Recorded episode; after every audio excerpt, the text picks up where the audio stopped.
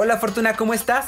Muy bien, ¿tú, Carlos? Ay, bien, Fortuna, pero la verdad yo creí que esto del sexo era nomás meter manita, rimar tantito, penetrar, y ahora resulta que hasta habilidades afectivas debemos tener. Ay, sí, Carlos, por supuesto.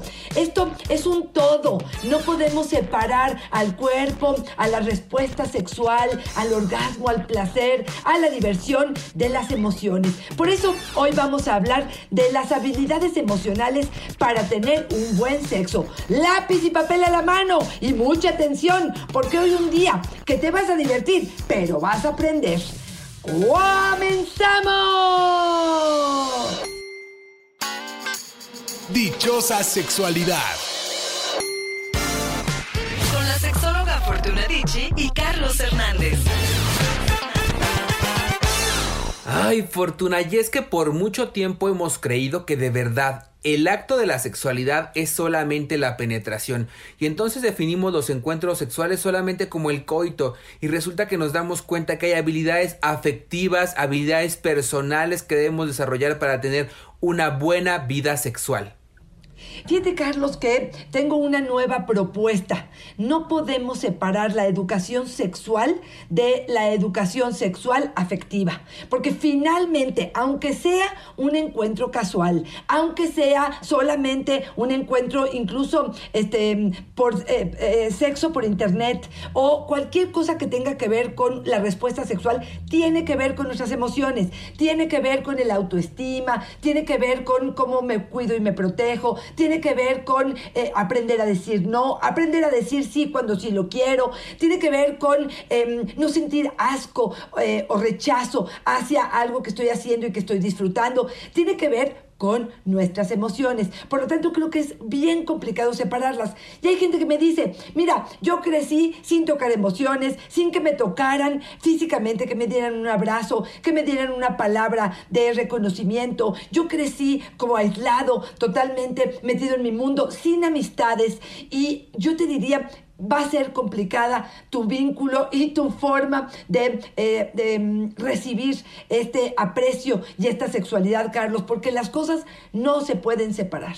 Claro, y fíjate, a mí me gusta mucho pensar en la definición que nos ofrece esta teoría holónica de la sexualidad, que nos dice que es la sexualidad es el resultado de, de la interacción de cuatro elementos. Uno de estos elementos es el vínculo afectivo, es entender que no, no, que no es solamente la penetración, sino que es mucho más, que es sentir, que es disfrutar y además también la forma en que nos vinculamos con el otro, además de otros elementos que resultan muy importantes para no ponerle solamente al encuentro sexual esta, esta, esta línea, ¿no? Del coito y de la penetración. Y ya les preguntábamos en redes sociales cuáles, cuáles creen que son las habilidades afectivas que debe tener una persona o aquello a lo que se han enfrentado que ha hecho una gran experiencia sexual y nos dice Tanis, la capacidad para decirte lo que le gusta sin imponer. Híjole, Fortuna, yo creo que esa es importantísima.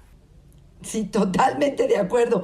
Creo que hacia los dos lados, ¿eh? La capacidad que tiene la persona de pedir lo que necesita y quiere, de poder em, eh, no sentir vergüenza, no sentir que está fuera de lugar, no sentir que el otro se va a asustar o a pesar de sentir todo esto, quitar la vergüenza, la pena y el miedo y enfrentarse a ello porque siento que tengo el derecho a. Y tú, como mi pareja, em, por supuesto, escuchar atentamente estas necesidades y poder decir si le entro, no le entro, no me gusta el tono, si me gusta el tono.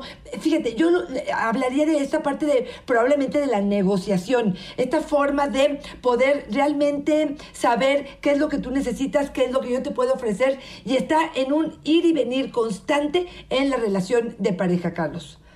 Importante aprender a negociarlo, importante decirlo, pero también creo que en el caso de los hombres, importante dejar de imponer. No somos los creadores del placer, solamente somos una parte de ese equipo para generarlo. Nos dice Camira, te quiero contar que el mejor sexo lo tuve una vez que vi llorando a mi pareja por primera vez. Lo quise consolar, fue una experiencia que nunca había vivido.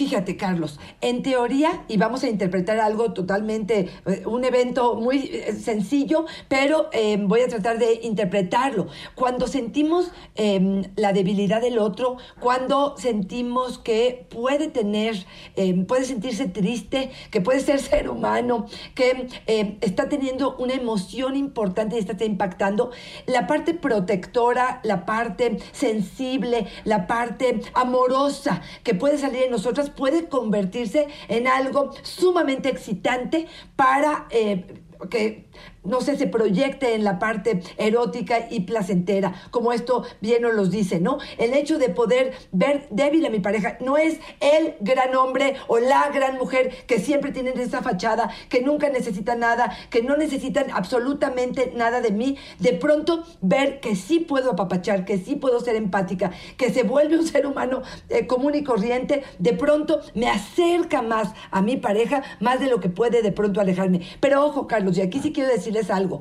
A mí sí me ha tocado en el consultorio mujeres que se quejan de la debilidad constante y frecuente de sus hombres. Hombres que están en depresión, por ejemplo, que lloran constantemente o que eh, eh, piden perdón constantemente de cada una de estas cosas, que de pronto son demasiado humildes, que de pronto son demasiado eh, poca cosa que ellos se sienten así, ni siquiera que ellos lo hacen así, pero que ellos lo hacen sentir así, creo que es importante cuidar ese equilibrio entre tu em, energía masculina y la posibilidad de disfrutar de esa energía femenina que puedes tener también, pero que no te pases de lanza.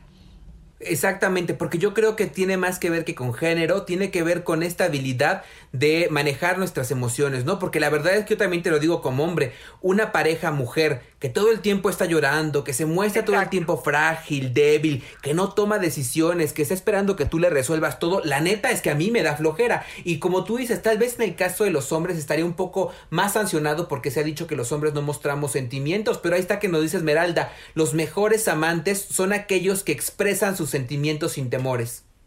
Fíjate, sí lo creo. Y fíjate que te quiero agregar un punto importantísimo eh, con respecto al llanto de las mujeres y la, el placer y el deseo de los hombres. Se cree que las lágrimas de las mujeres, y esto está eh, comprobado científicamente, disminuyen la testosterona en el caso de los hombres. Entonces, estas escenas constantes de llanto puede ser que sean empáticos y se acerquen de esta forma protectora, pero la parte de excitación, la parte de hembra, la parte de pasión, probablemente se disminuya de una forma importante. Así es que tengan mucho cuidado con ello. Fíjate que yo te voy a decir algo, Carlos, que me parece que es una habilidad que, eh, emocional que tendríamos que trabajar muchísimo eh, en ella. Y esto va para hombres y mujeres, para cualquier persona que quiera ser pareja. Y tiene que ver en la confianza en uno mismo. Tener una visión positiva de ti mismo, de tu propia autoestima, de tu eh, imagen, de lo que estás ofreciendo en la relación, de quién eres como amante, de lo que puedes disfrutar, me parece que es algo valiosísimo que te pondrá en un lugar importante en relación a tu pareja. Escucha esta fortuna. Tabata nos dice, ver a mi esposo comprometido con, con mis hijos sin saber que no son suyos me pone cachonda. Creo que esta cercanía lo hace valioso para mí. Ay Dios, mira, eh, a mí me suena gratitud que puede confundirse o puede ser que parte de la em, sensación de protección, de seguridad que sabemos que las mujeres necesitamos para generar esa excitación, se la está ofreciendo este hombre con esa forma de tratar a los hijos. A mí me preocupa algo, Carlos, en este, en este comentario, y es decir, que cuando el, el esposo no sea tan protector, tan amoroso, tan cariñoso, que quiera poner límites, que em, em, no sea tan amorosa, tan amoroso, eh, eh, tan cercano, entonces a ella se le bajará la excitación. Híjole, ahí está el tema de poner todos los huevos en una sola canasta y por otro lado también de tener expectativas muy altas o de estar esperando demasiado del otro, ¿no, Fortuna?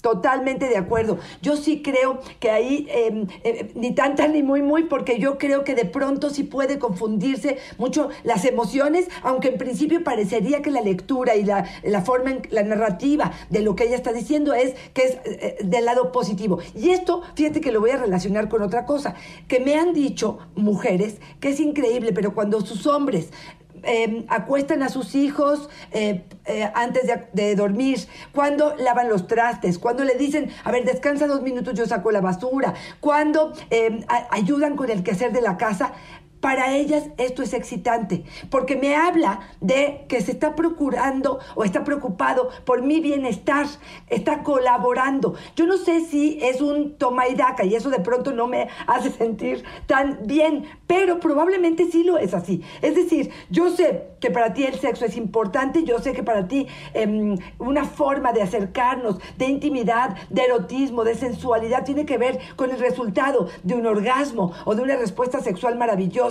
en la cama y probablemente este descanso y este, esta mm, mirada tuya de procurar cosas que para mí son pesadas o repartir un poco las, los roles en la casa, quizá podrían generar más encuentro que desencuentro.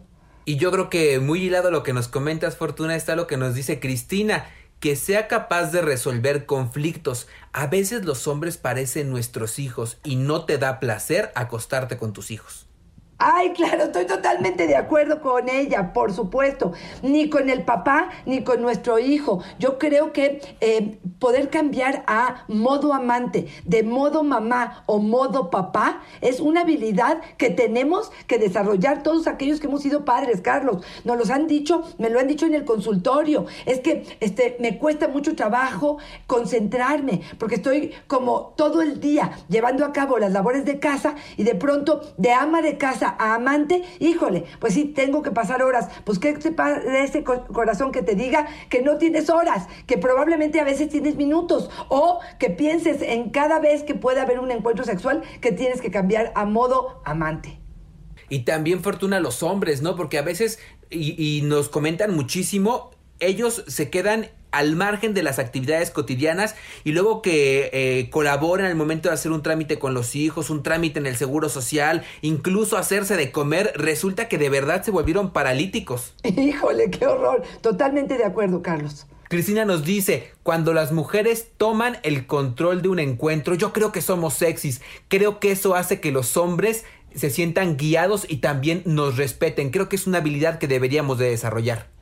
Claro, y esto va de la mano con una educación, perdón, esto va de la mano con una educación eh, donde se le permite a la, mujer em, tomar el control, justamente proponer, porque creo que para algunos hombres esto puede ser algo lastimoso, algo que asusta, algo que em, le quita como el balance a la relación. Yo soy el hombre, yo soy el macho, yo soy quien educa, yo soy quien dice cómo y a qué horas. Y en el momento que ella surge con una idea, me siento incómodo porque me, me- me quita de mi lugar donde se supone que yo voy. Y aquí creo que tiene que ver con trabajar con estas creencias del pasado, todas estas creencias que heredamos eh, y que de pronto guardamos una lealtad que es absolutamente absurda, Carlos. Esto que hoy llaman de construir fortuna y que tiene también que ver con lo que nos dice Cristina, cuando un hombre es capaz de entender que no, que un no es un no y no se frustra por ello y lo entiende, eso sí es sexy. Híjole, yo creo que sería maravilloso y yo creo que todo lo que tiene que ver con sexo consensuado es algo que es un nuevo término o nuevas formas de acercarnos a ello y tendríamos que platicarlo en pareja. Aunque tengamos 10 y 15 y 20 años de casados, tendríamos que hablar de ese permitirme decir no de vez en cuando si para mí este momento es importante. Y ojo, ¿eh? esto va para los hombres y para las mujeres. Yo te voy a decir algo que me parece importantísimo, eh, Carlos, y es esta parte de la empatía de ser ligeros y flexibles a la hora de que puede haber una disfunción o un problema en la intimidad. De pronto no hay una erección, de pronto no hay lubricación, de pronto duele o molesta o hasta genera cosquillas, alguna caricia o algún masaje que en otro me- momento fue muy excitante. Bueno, pues si somos rígidos, si lo calificamos como es que entonces ya no me quieres, si entonces lo que estamos haciendo es señalar a no te estás excitando, dónde anda tu cabeza, cabeza o con quién andas porque no te estás lubricando, me parece que lo único que nos hace es alejarnos de una sexualidad que genere bienestar. Entonces, una de las cosas que yo les propondría hoy justamente es eso, ver con más benevolencia, ser mucho más em, fluidos, tranquilos, no mirar con esta rigidez, sino entender que pueden suceder miles de cosas a la hora del encuentro erótico y en el proceso del encuentro y que tengamos que em, soltar un poco el control y decir, bueno, mañana será otro día, no acusar, no generar coraje, no generar rencor. Te voy a leer esta fortuna tal como nos la mandaron, chamo. Cuando dejan atrás las relaciones pasadas, indispensable estar con alguien que sabe cerrar ciclos. Nada peor que tener un fantasma entre dos personas y estar cogiendo. ¡Qué barbaridad! Yo, me parece maravillosa, Carlos. Sí, sí creo. Una persona, yo le diría que es una persona madura que trabajó para reparar y no repetir.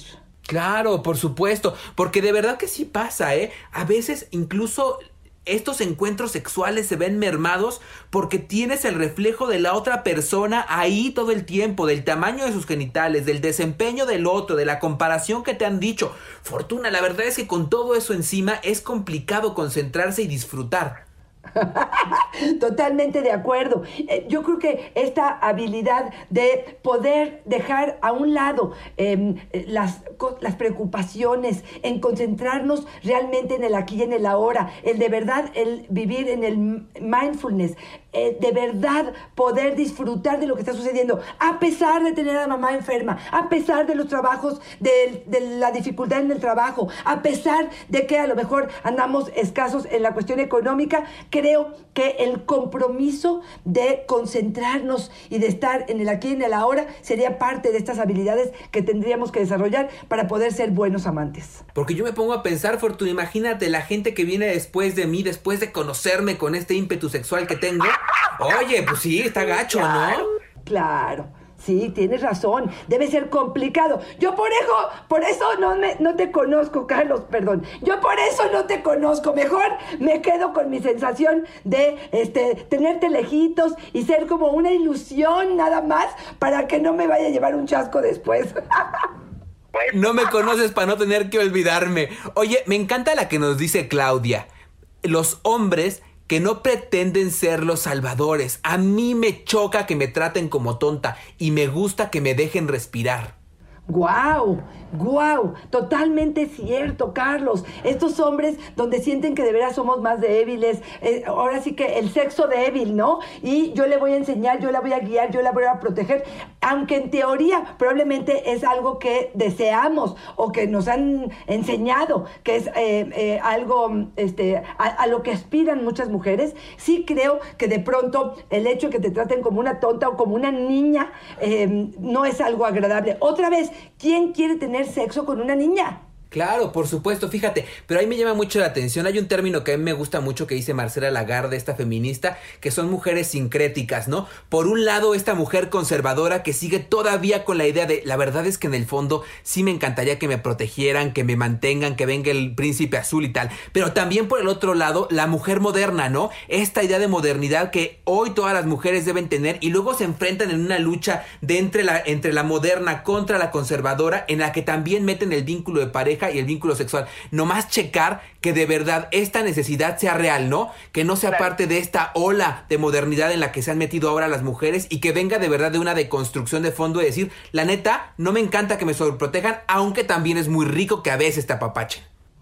Claro, y lo que pasa es que a veces nosotros mismas no sabemos qué queremos, Carlos. andamos o en a lo largo, no sé, de unos años queriendo unas necesidades, eh, teniendo otras, y eso es complicado, bastante complicado. Fíjate, otra de las cosas que creo que es una de las habilidades que tendremos que desarrollar para una mejor sexualidad, tiene que ver con informarnos, tiene que ver con preguntar, indagar, dejar de adivinar, conversar sobre inquietudes, sobre el pasado hasta donde el otro quiera, no tenemos que presionar para que nos los diga, pero yo creo que abandonar una y otra vez la exigencia de las expectativas altísimas y fuera de lógica que tenemos con respecto a la sexualidad, porque generalmente esto lo que nos va a llevar es a muchísima frustración. A mí me encanta lo que tú que una vez escuché decir Fortuna, donde decías, ¿no? Cuidado, tienes todo el derecho a preguntar nomás. Cuidado con lo que vas a preguntar para saber si estás listo o lista para escucharlo, ¿no? Exactamente. A veces que metemos la cuchara pero no queremos sacar nada y entonces cuando la otra ya vomitó, uno dice, espérame tantito y cómo guardo esa información ya. Entonces sí, sí creo que sería eh, muy importante si de verdad quieres saber, por ejemplo, cuál es la fantasía del otro, pues ábrete que el otro te diga con tres. Y uno dice, pero ¿por qué me dices eso? Entonces ya no soy suficiente. Oye, pregúntame cuando tengas la madurez para poder recibir la respuesta. Al rato que te salga diciendo, es que me encantaría estar contigo mi vida, pero yo vestido de Laura León, a ver qué haces. Priscila nos dice, cuando se clavan en los errores es terrible. Un hombre que sabe darle la vuelta a la página y entender que todos nos equivocamos, eso sí excita. Híjole, mira Carlos, si me dijeras que eh, vale la pena que se lleven un solo mensaje de eh, em, el podcast del día de hoy, yo creo que es ese. Yo creo que de pronto sentimos que todo es rotundo, es definitivo, es blanco negro, esto impacta, ya no hay perdón, ya no hay vuelta atrás, ya no, espérame, o sea, las cosas no son así. Creo que tenemos que ser mucho más flexibles, tenemos que podernos acomodar a ello, tenemos que perdonar y en el perdón entender que no tiene mucho que ver con el otro, si tiene que ver conmigo, con lo que a mí me conviene. Claro, totalmente genuino, ¿eh? Porque eso de que me pongo, de que te perdono, te perdono y todos los días estoy viendo la imagen de la otra acariciándote, pues no, no puedo. Pero sí creo que entender que somos seres imperfectos y desde ahí es de donde partimos a tratar en la medida en la que podamos de hacer lo mejor que podamos por la relación, por el vínculo, por el placer, por la diversión, por la pareja y con esa misma perspectiva el otro mirar que cuáles son los intentos que está haciendo para el acercamiento. Pienso mucho en los límites, Fortunen, hasta qué punto de verdad se vale hacer borrón y cuenta nueva y hasta qué punto ya se pasó el lanza, ¿no? De ahí que siempre decimos, ¿crees en las segundas oportunidades? Claro que creemos en las segundas oportunidades, pero no en las terceras, ni en las cuartas, ni en las quintas, y creemos en las segundas oportunidades siempre y cuando se trabaje para esas segundas oportunidades. El borrón y cuenta nueva no sirve, no funciona, es un mito. Lo que sí funciona es poner manos a la obra para no repetir los mismos errores. Oye, y fíjate que Doris nos dice una que yo creo, Que es como la más socorrida de todas las habilidades y de todas las características emocionales que deben tener para sentir empatía sexual. Doris, admirar al hombre con el que duermes es sexy y te calienta. Ay, ay, ay, ay, ay. Esta es una de las premisas de Esther Perel. Dice que uno de los factores que más genera deseo es ponerlo en el momento en que más, y ponerla, ¿eh? Más admiración tienes con respecto a eh, la pareja. Por ejemplo, no sé tú, Carlos, si te es tan fácil, pero ponerle eh, a tu pareja eh, su vestido o su traje sastre o su lugar donde está dando una conferencia o donde está ayudando en su servicio social o donde está haciendo un negocio extraordinario o, o sea, estas eh, o estas poses o estas situaciones donde nos permiten mirarlo con esta mirada de, eh, apreciativa en cuanto a nuestros valores también, Carlos, creo que es algo que sí nos pone muy calientes. Y también habrá que decir, Fortuna, que aguas con las expectativas, ¿no? Porque también si estamos esperando que sea Superman, pues jamás nos vamos a admirar y jamás vamos a tener esa necesidad.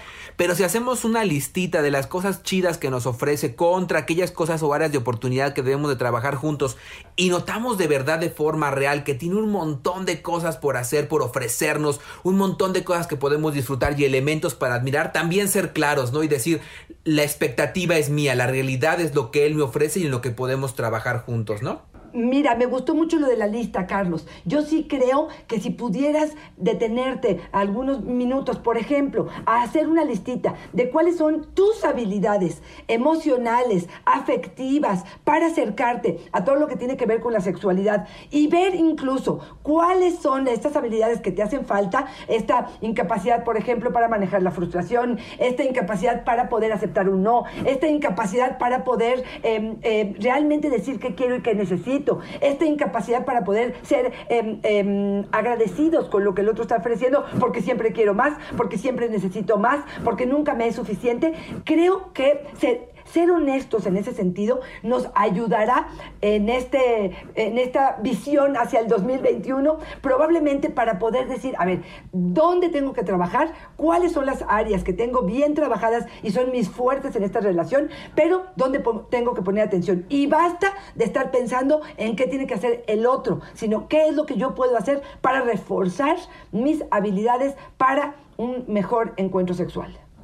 Oye, Fortuna, y me quiero ir despidiendo un poco ah, uniendo esta parte que nos estás comentando ahora del buen momento que representa estar ya pegaditos al 2021 para empezar a hacer un análisis de lo que hemos sido este año que ha sido bien durote, pero también una oportunidad de crecimiento importante con lo que nos dice te gusta, ¿no? Ay, Fortuna, pues yo que yo que más quisiera, Fortuna, pero mira, el 2020 no nos dejó ni echar pata de ninguna forma.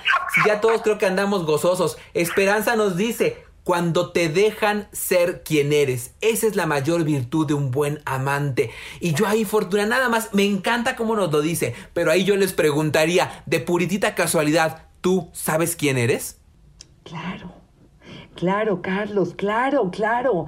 Totalmente de acuerdo, totalmente de acuerdo. A ver, yo, yo, eh, si lo aterrizo en mí, pensaría en esta libertad donde de pronto puedo opinar distinto a ti, y que no tenga yo el temor de expresarlo y que tú tengas la amplitud de mente para aceptar lo que te estoy diciendo sin tratar de convencerme o sin sentir que estamos estirando demasiado la liga porque cada uno de nosotros estamos mirando para otro lado. Pero estoy totalmente de acuerdo con que de pronto pareciera que necesitamos mucho más autoconocimiento. Y fíjate que yo voy a terminar y voy a eh, finalizar con una de las habilidades que yo creo, Carlos, que a mí en particular me ha funcionado muchísimo y es el sentido del humor.